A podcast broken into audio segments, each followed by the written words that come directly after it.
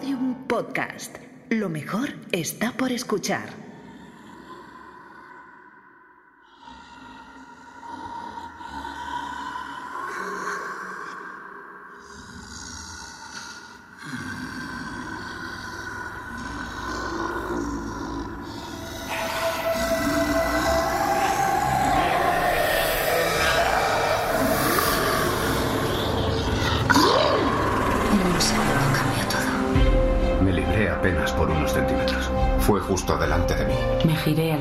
Los cristales. Enseguida llegaron los gritos. ¡Quitádmelo, quitádmelo de encima! Gritaba aterrorizado. Agarré a Claudia de la mano y aparté a Ernesto.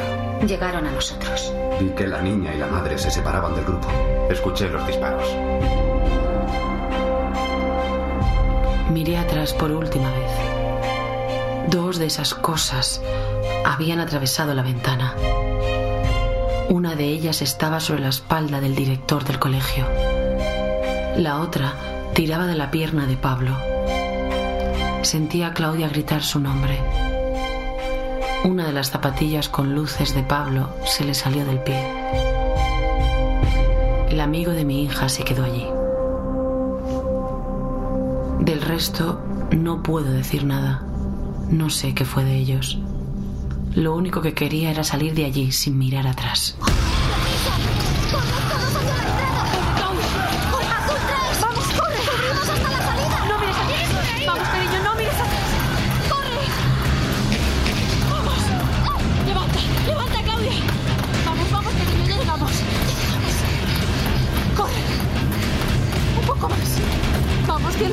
Agáchate. Agáchate, pasa por debajo. Eso, eso. Vamos, ya estamos. Ya estamos fuera. Ya está, ya está. Ya estamos.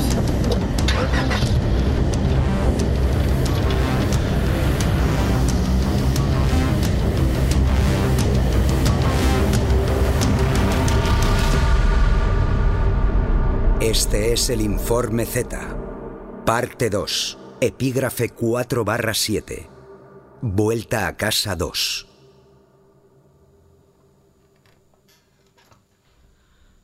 Lo único que me preocupaba era tener a mi hija cogida de la mano. Escuchaba disparos y gritos. No recuerdo si miré atrás o no, no hacía falta. Vistas una vez, son imágenes que jamás desaparecen. Me acompañarán siempre. Cuando llegamos al coche dije a Claudia que se echaran los asientos traseros. Algunos disparos alcanzaron al coche y arranqué y pisé el acelerador para alejarme de allí. Quería que todo aquello terminara, quería sentirme como si nada de aquello hubiera pasado. Quería huir.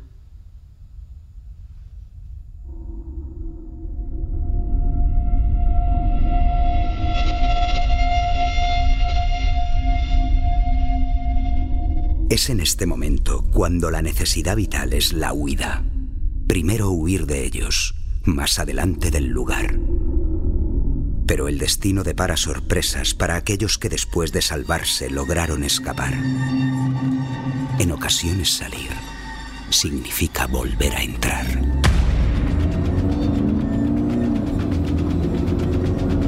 Claudia, cariño.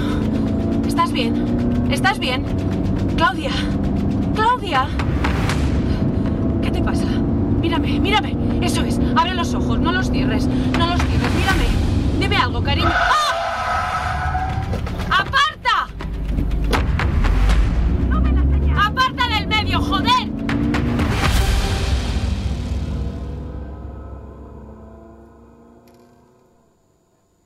Sí, vale. Yo iba hablando por teléfono, pero ella iba muy por encima de la velocidad permitida. Si haces algo malo, te has despistado por algo, por lo que sea, lo mínimo es pedir disculpas. Pero no, no se disculpó. Creo que hasta me insultó. Si no me llegó a apartar, me atropella. Pero claro, también es cierto que no me pregunté por qué iba así o por qué iba tan nerviosa. Aunque en el momento no me di cuenta, al ver lo que vi después, lo entendí. También de manera involuntaria mi cabeza recuperó algunas imágenes de nuestro encuentro. La primera los disparos en la carrocería del coche. Estaba tan nerviosa que los pasé por alto como si fuera lo más normal. La otra imagen es... Vi cómo la niña me miró. No puedo olvidar su mirada.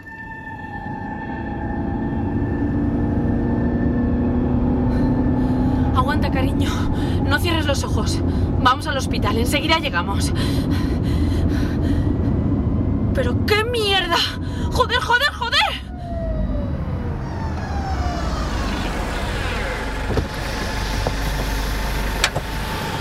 Tengo que pasar, por favor. Tengo que ir al hospital con mi hija. Lo siento, señora. No puede pasar. Mire, vivo ahí delante. Iba a mi casa, pero mi hija se ha puesto mala. Tendrá y- que dar la vuelta. Es que no lo ve. Tengo que llevar a mi hija al hospital. Tengo que pasar. Le he dicho que no puede pasar. Tendrá que dar la vuelta.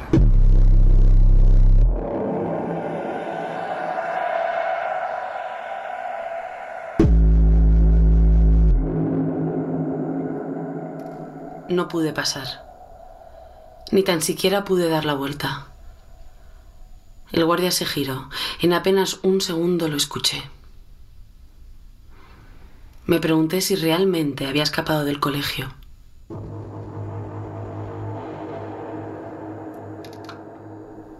Escapé, sí. Pero parecía que todo aquel horror se había venido conmigo.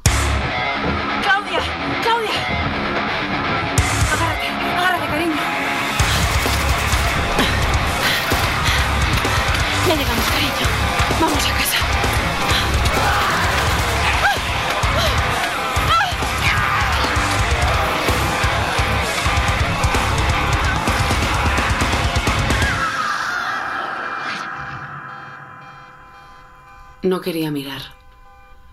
Apreté a mi hija contra el pecho y corrí. Corrí hasta el portal. Me crucé con algunas personas que miraban por encima de los coches y se agachaban. Al fondo vi una ambulancia y creo que dos coches de policía. Algo había pasado. Se me ponen los pelos de punta cuando recuerdo sus gritos ahogados, los gruñidos. Escuché uno tan cerca que... Esa cosa me agarró, pero por suerte alguien que no llegué a ver disparó para quitármelo de encima. No paré hasta el portal de mi casa.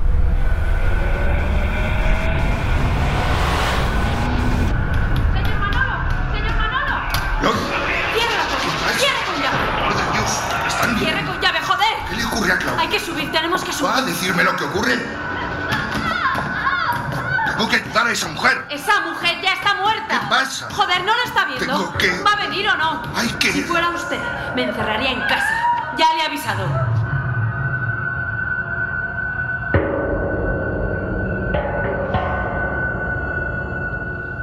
¿Que por qué lo hice?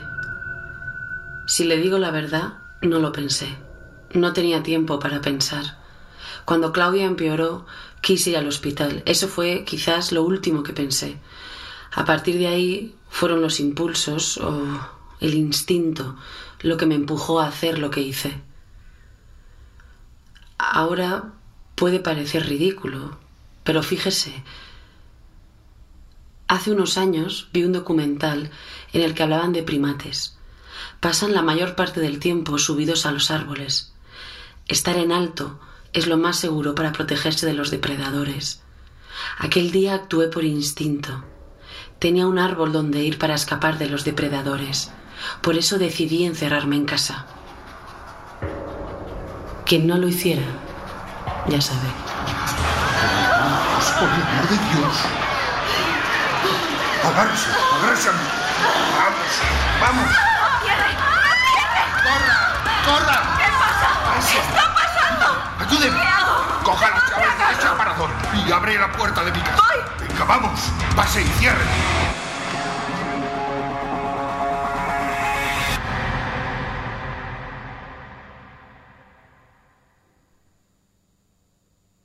Hacía cinco minutos Javi me había hablado de zombies. Iba a su casa con un cabreo de narices. Estaba que me subía por las paredes y... De repente, zombies. Primero pensé que se habían coronado con la broma, pero luego me extrañó que sus cabezas hubieran dado para currarse algo así. Entonces pensé en una cámara oculta. ¿Han visto esos vídeos alguna vez? Hay uno de un tío que no tiene piernas que se arrastra por un parking disfrazado de... ya sabe, de zombie. Pero no, ni broma, ni cámara oculta, ni película, ni serie. Lo que estaba viendo era real. La sangre de aquella mujer era real. Se lo digo yo, que he hecho prácticas en un ambulatorio.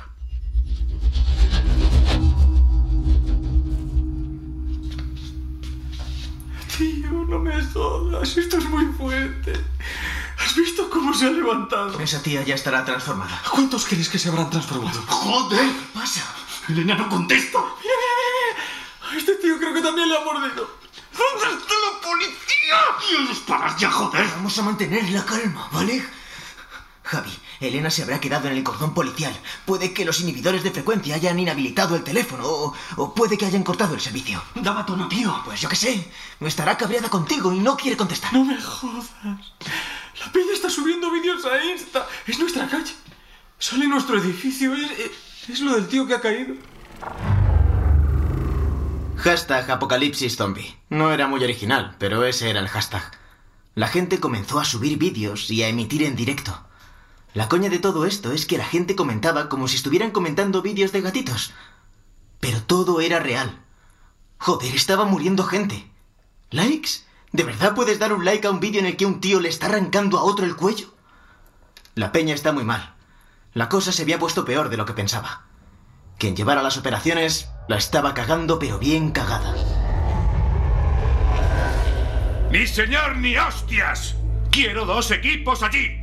Quiero que se corten los accesos a las calles afectadas y que se corten todos los accesos a la urbanización. Este será el protocolo. Que no salga ni entre nadie. Nadie.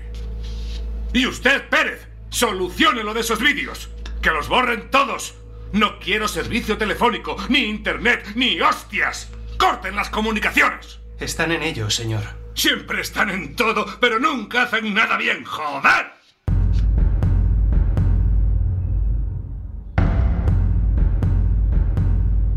Eliminar unos cuantos vídeos y suspender algunas cuentas en redes sociales era sencillo. La sobreinformación y las fake news eran nuestros mejores aliados. Bastaban un par de llamadas para poner a pleno funcionamiento alguna granja de boots a las afueras de Nueva Delhi para desinformar y hacer el trabajo sucio. Lo que sucedía en aquella avenida era real. Pero aún estábamos a tiempo para hacer creer lo que nosotros quisiéramos hacer creer que sucedía allí.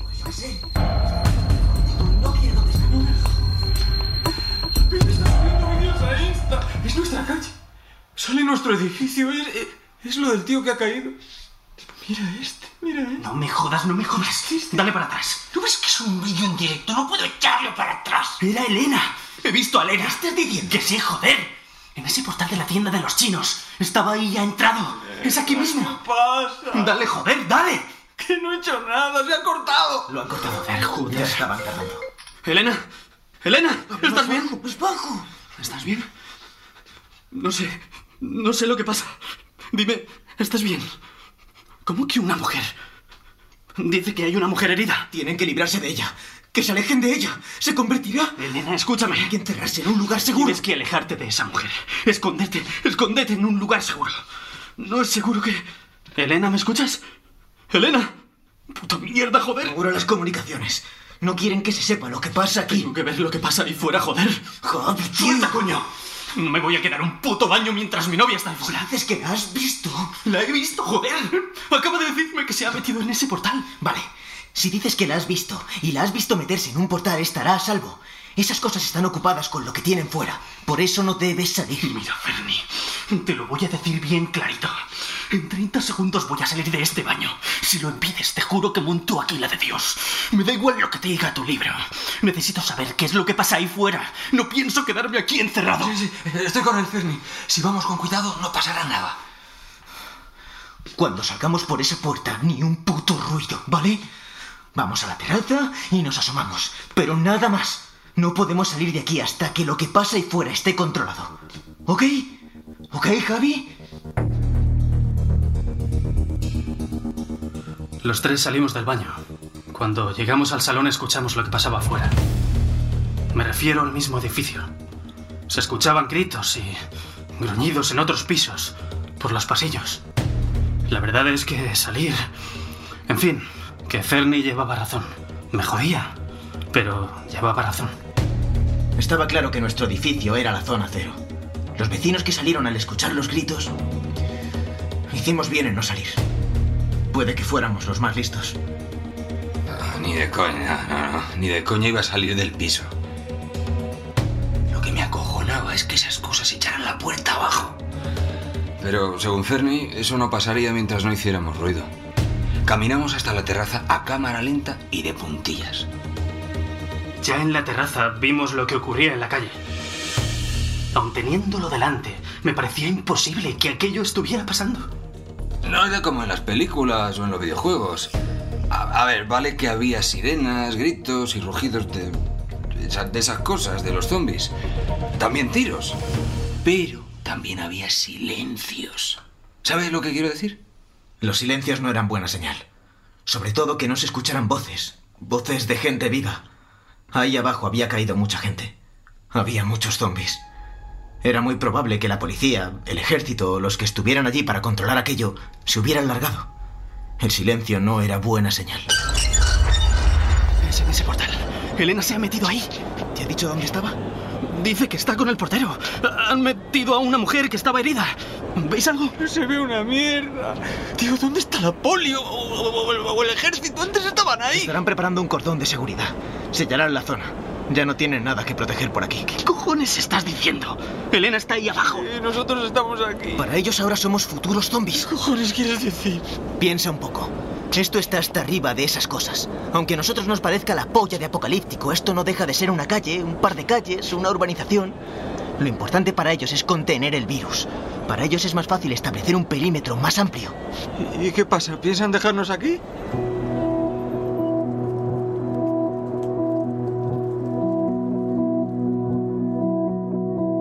Cuando se produjo el incidente en el Colegio Los Bosques, el primer error fue establecer los límites de riesgo en los propios límites del recinto. Eso provocó que no tuviéramos control sobre las primeras fugas y sobre el grupo que huyó hacia el bosque. En la urbanización E. A. se optó por una táctica diferente. En cuanto confirmamos la propagación de los agentes biológicos, el límite de seguridad se amplió a zonas en las que no se habían producido contagios. ¿Y qué propone, señor de Juanes? Ampliar la zona de seguridad, pero hagámoslo por sectores. Aislemos primero la zona afectada y todo lo que se extienda a 300 metros. Se trata de una cuarentena controlada. ¿Sabe lo que está diciendo? ¿Sabe que ahí dentro dejaremos a esas cosas campar a sus anchas junto a personas no afectadas? Tenemos un protocolo de actuación. La población será debidamente informada para que dejen trabajar a las fuerzas especiales para controlar a los portadores. ¿Como en el colegio? ¿Lo controlarán así? Señor, lo que ha pasado en el colegio nos ayudará a no cometer más errores. Pérez, Sí, señor. ya he escuchado. Quiero que coja ese protocolo y lo ponga en marcha ya mismo.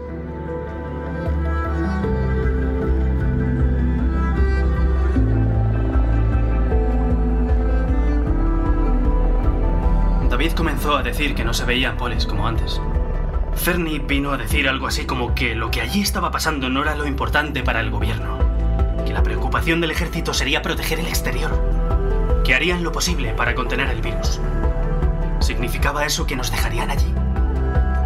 Entonces comenzamos a escuchar unos motores que se acercaban. A los pocos segundos los tres miramos al cielo. ¿Y qué pasa? ¿Piensan dejarnos aquí? ¿Lo escucháis?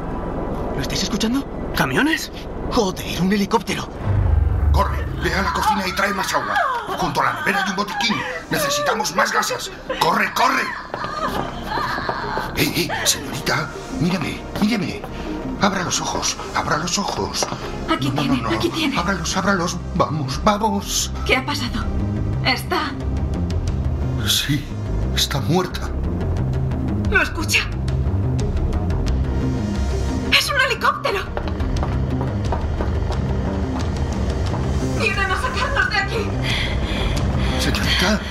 Señorita, por Dios, está viva, está viva.